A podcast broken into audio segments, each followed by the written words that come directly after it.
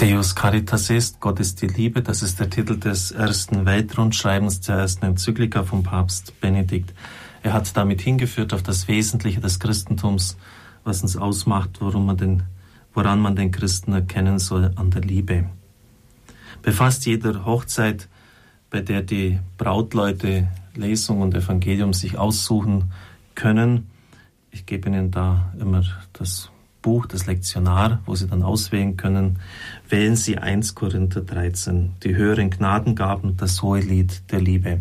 Es ist ein Text, der seinesgleichen sucht in der Weltliteratur, eben das hohe Lied der Liebe. Wenn ich in den Sprachen der Menschen und Engel redete, hätte ich aber die Liebe nicht, wäre ich dröhnendes Erz oder eine lärmende Pauke. Wenn ich prophetisch reden könnte und all Geheimnisse wüsste und all Erkenntnis hätte, wenn ich alle Glaubenskraft besäße und Berge damit versetzen könnte, hätte aber die Liebe nicht, wäre ich nichts. Wenn ich meine ganze Habe verschenkte und wenn ich meinen Leib dem Feuer übergebe, hätte aber die Liebe nicht, nützte es mir nichts. Die Liebe ist langmütig, die Liebe ist gütig. Sie reifert sich nicht, sie prahlt nicht, sie bläht sich nicht auf. Sie handelt nicht ungehörig, sucht nicht ihren Vorteil, lässt sich nicht zum Zorn reizen, trägt das Böse nicht nach. Sie freut sich nicht über das Unrecht, sondern freut sich an der Wahrheit. Sie erträgt alles, glaubt alles, hofft alles, hält allem stand. Die Liebe hört niemals auf. Prophetisches Reden hat ein Ende. Zungenrede verstummt, Erkenntnis vergeht. Denn Stückwerk ist unser Erkennen, Stückwerk unser prophetisches Reden. Und dann legt er noch dar, dass die Liebe unter den göttlichen Tugenden die größte ist und dass die anderen vergehen werden, Glaube und Hoffnung, aber die Liebe wird immer bleiben. Es ist erstaunlich, dass Papst Benedikt auf diesen zentralen Text in seiner Enzyklika nicht eingegangen ist. Zunächst nehmen wir im Blick den Verfasser dieses hohen Liedes. Es ist der Apostel Paulus. Es gibt Menschen, die in ihrer Charakterstruktur so angelegt sind, dass sie keine Dinge halb machen können, sondern immer nur ganz. Also die sind ganz entschieden, wenn sie etwas in die Hand nehmen oder verfolgen, im Guten wie im Schlechten. Der Apostel Paulus hat vor seiner Bekehrung die Christen nicht nur irgendwie abgelehnt, sondern er hat wirklich versucht, diese Sekte so aus seiner Sicht damals auszuradieren. Und er war auch entschlossen, mit physischer Gewalt vorzugehen. Er war einverstanden mit dem Mord an Stephanus, heißt es in der Apostelgeschichte. Das heißt, er hat die Gesinnung eines Mörders gehabt. Umgekehrt darum, als er dann sich bekehrt hat, da hat er auch keine halben Sachen gemacht und sich wirklich völlig für den Herrn eingesetzt, aufgerieben, bis an die Grenze der Leistungsfähigkeit ist er gegangen, menschlich gesehen auch darüber hinaus. Er beschreibt das ja immer in seiner Narrenrede, wie oft er ausgepeitscht, gesteinigt, geschlagen, vertrieben wurde.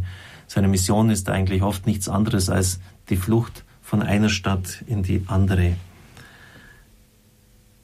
Und er konnte auch in seiner Theologie sehr deutlich werden, als die Galater wieder zurückfielen in das jüdische Gesetz, also auch in dieses Joch und die ganzen Rituale, die damit verbunden sind, in das Joch des Gesetzes und auch die Beschneidung wieder praktizierten, da sagt er dann sehr polemisch, dann lasst euch doch ganz entmannen.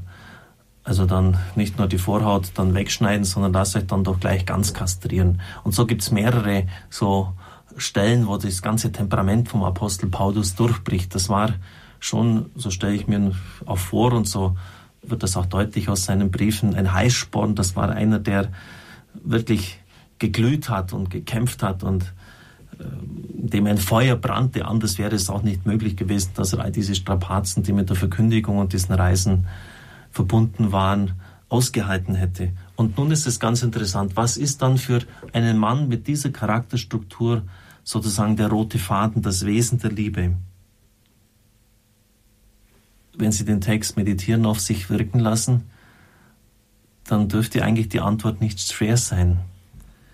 Die Liebe ist langmütig, gütig, erträgt alles, hält allem stand. Ich meine, es ist die Geduld. Geduld vom griechischen Hypomone drunter bleiben, aushalten, Situationen, Belastungen, Menschen in ihrer Art, auch manchmal sich selbst in seinem Ungenügen. Das ist das Wesen der Liebe, die Geduld.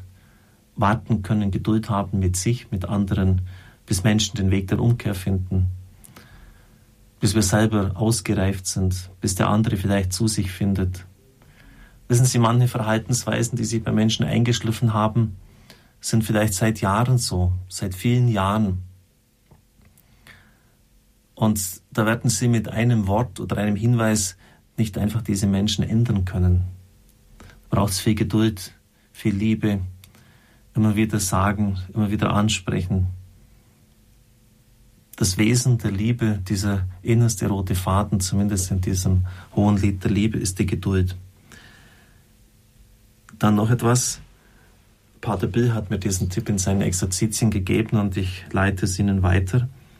Machen Sie einmal folgende Übung bei 1 Korinther 13. Setzen Sie überall, wo das Wort Liebe steht, Ihren Vornamen ein. Ich mache es jetzt mal mit Anton freut sich nicht über das Unrecht. Anton erträgt alles. Bei Anton hört die Liebe niemals auf. Und Sie werden bald feststellen, zumindest mir geht es so, dass diese Worte schwer über die Lippen kommen, wenn wir ehrlich sind und wenn wir nicht einfach uns selber in die Tasche lügen wollen, weil es halt leider oft nicht so ist.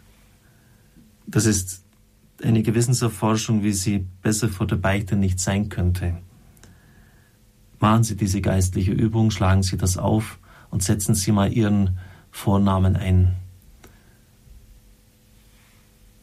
Ein Jesuit hat mir einmal gesagt, dass er jeden Tag ein ganzes Jahr lang diesen Text betrachtet hat und immer noch an kein Ende gekommen ist und sich immer wieder ertappt hat, dass er im Alltag erheblich hinter das zurückgefallen ist, was er hier in der Meditation erkannt hat. Das kann wirklich ein Jahresprogramm, ein Lebensprogramm geradezu sein.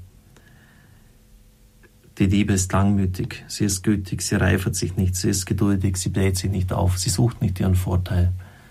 Nehmen Sie vielleicht das auch als eine Art auch Gewissenserforschung. Und Sie werden dann auch feststellen, dass es schon eine Kunst ist, wie es Erich Fromm ausgedrückt hat, wirklich zu lieben. Es ist eine Kunst, es ist nicht leicht, es ist sehr fordernd.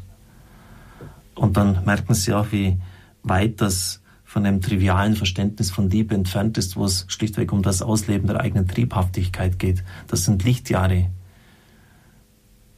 1 Korinther 13 oder vielmehr schon 12, 31b bis 13, 13, das hohe Lied der Liebe ein Kommentar gleichsam eine gute Hinführung zu dieser Enzyklika, eine Hinführung auf das Wesentliche des Christentums. Es segne und behüte sie, der mächtige und gütige Gott, der Vater, der Sohn und der Heilige Geist. Amen. Alles Gute und einen gesegneten Tag.